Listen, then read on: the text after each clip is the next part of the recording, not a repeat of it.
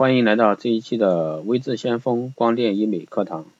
那今天这一期节目呢，带给大家是注射溶脂针术后的不良反应及一些注意事项。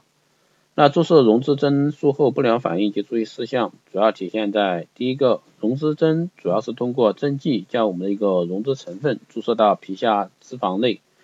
起到局部减肥瘦身的作用。但是溶脂针术后也会有一些不良反应，而且需要注意一些护理等。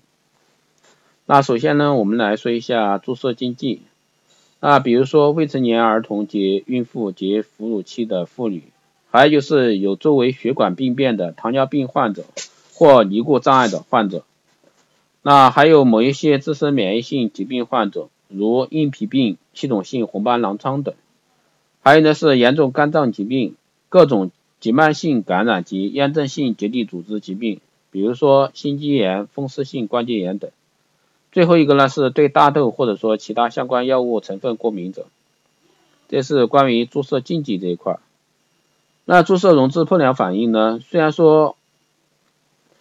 灵芝酰胆碱目前可以用于临床，但其适应症中不包括皮下注射溶脂。虽然使以灵芝酰胆碱为主要药物的注射溶脂，在欧洲以及南美的一些国家已经开展数年，但该项技术呢，仅属于一种经验疗法，未得到一个美美国的 FDA 认证，也未得到我国相关部门的一个批准。那注射后的注意事项，我们来说一下。第一个是注射区域二十四小时内不沾水，四十八小时内应多喝水，一周内呢忌烟酒、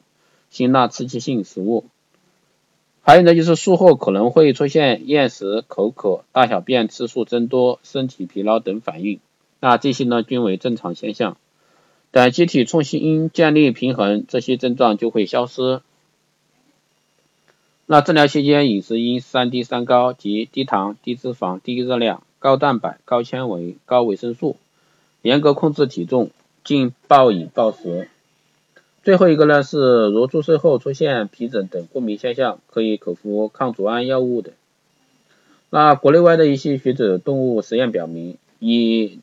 磷脂酰胆碱为主要药物的一个注射溶脂过程，主要是局部药物注射导致脂肪组织发生炎症反应，那最后呢是纤维样变性激化。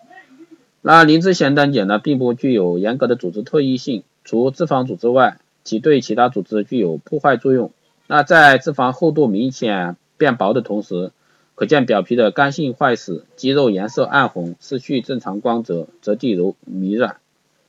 那因此呢，如果说注射层次把握不当，那药物误入皮肤或者说肌肉，可能造可能会造成一个永久性疤痕、皮肤畸形及注射部位皮下深部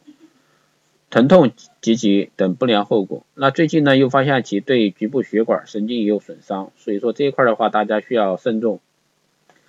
那下面来说一些赞同意见呢，是支持这项治疗的学者认为呢，只要严格把握适应症，采用正确的一个注射方式，及将安全注射剂量注射到准确层次，即可避免并发症，并且呢效果明显。那相对传统的一个吸脂手术，创伤更小，恢复更快，尤其是对于吸脂手术不便操作的小范围局部塑形，能起到一个很好的辅助治疗效果。因此呢，目前该疗法在国际上尚有极大的一个争议，所以说大家需要对这一块谨记，慎重去考虑这一块。虽然说注射溶脂针有不良反应，但是任何一项手术呢都会有争议，会存在不良反应，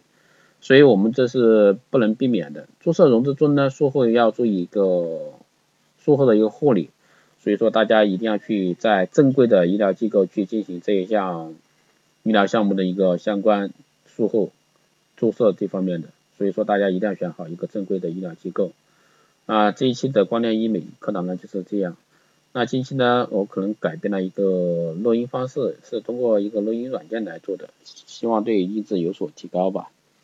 那还有呢，就是大家一直在问先锋会社群怎么加入，那你想加入的话，可以在后台留言，也可以加我微信四幺八七七九三七零四幺八七七九三七零，那备注喜马拉雅电台听众，那我就知道您了。那也希望大家多多关注，谢谢大家的支持，我们下期再见。好的，这一期节目就这样。